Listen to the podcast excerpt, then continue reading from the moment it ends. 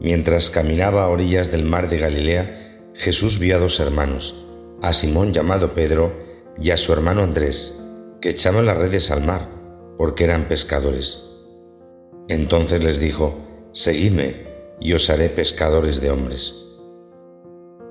El cuarto Evangelio, el de San Juan, nos revela otro detalle importante. En un primer momento Andrés era discípulo de Juan Bautista, y esto nos muestra que era un hombre que buscaba, que compartía la esperanza de Israel, que quería conocer más de cerca la palabra del Señor, la realidad de la presencia del Señor.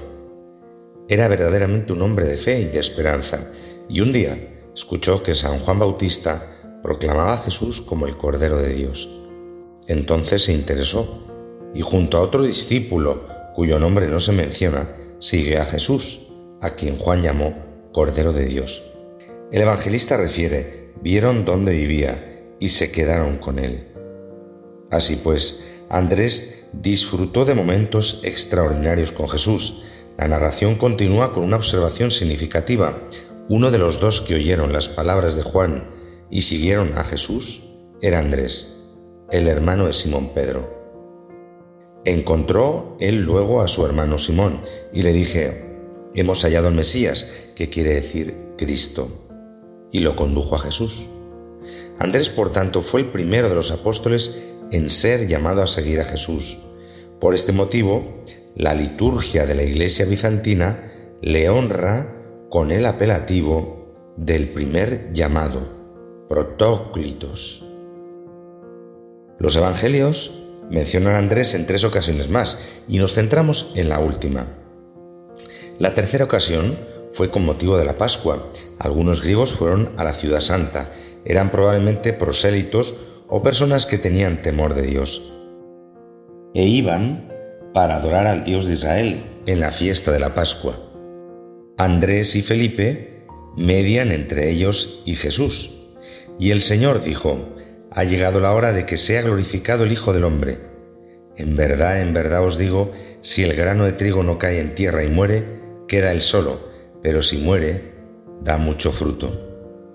Como si quisiera decir, con mi muerte, que se puede comparar a la caída en la tierra de un grano de trigo, llegará la hora de mi glorificación.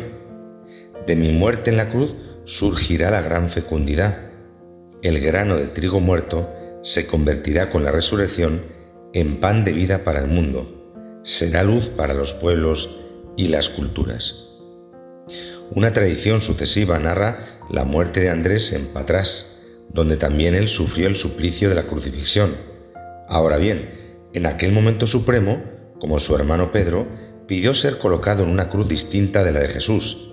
En su caso, se trató de una cruz en forma de aspa, es decir, con los dos maderos cruzados en diagonal, que por eso se llama Cruz de San Andrés.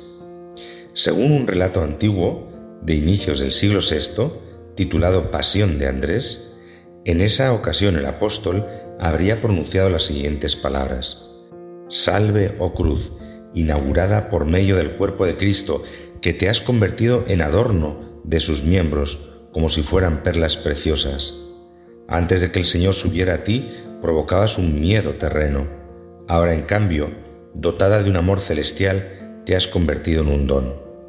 Los creyentes saben cuánta alegría posees cuántos regalos tienes preparados. Por tanto, seguro y lleno de alegría, vengo a ti para que también tú me recibas exultante como discípulo de quien fue colgado de ti. Oh cruz bienaventurada, que recibiste la majestad y la belleza de los miembros del Señor, tómame y llévame lejos de los hombres y entrégame a mi Maestro, para que a través de ti me reciba quien por medio de ti me redimió.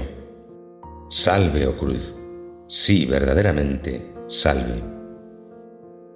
De manera que nuestras cruces adquieren valor si las consideramos y aceptamos como parte de la cruz de Cristo, si las toca el reflejo de su luz.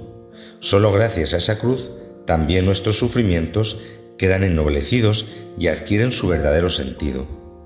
Así pues, que el apóstol San Andrés nos enseña a seguir a Jesús con prontitud, a hablar con entusiasmo de Él aquellos con los que nos encontremos y sobre todo a cultivar con Él una relación de auténtica familiaridad, conscientes de que solo en Él podemos encontrar el sentido último de nuestra vida y de nuestra muerte. Feliz día para todos. Amén.